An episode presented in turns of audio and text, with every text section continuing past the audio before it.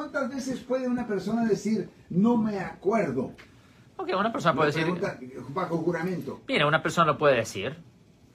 Eso sí lo puede decir. O sea, te golpeó en la cara, no me acuerdo. Ok, lo puede decir y ah, posiblemente le van a hacer un análisis psicológica. Ah, posiblemente, chicos. oh, ya, no es una cosa fácil decir, oh, ya no se recuerda. No Ajá. No, si ah, a cierto punto el juez puede ordenar un análisis psicológica para ver si la persona está bien y a ver si ella le, le gusta eh, eh, continuar a decir eso. Ahora, si es legítimo que legítimamente no se recuerda porque algo le pasó, ah, se dañó o posiblemente años han pasado desde el incidente, pues ahí es entendible. Es la razón por cual existe el estatus de limitaciones. Por ejemplo, en un caso de violencia doméstica, generalmente el estatus de limitaciones es de tres años. Pues se sabe que las víctimas legítimamente se pueden olvidar de lo que supuestamente ocurrió. Pero si no hay algo donde hace sentido, donde esto ocurrió literalmente la semana pasada, ah, pues, ¿cómo no se recuerda si tiene todos moretes? Ah, you know, se- ¿Estaba dormida cuando le pegaron? Eh, ¿Cuál es la historia? Ya. Si les gustó este video,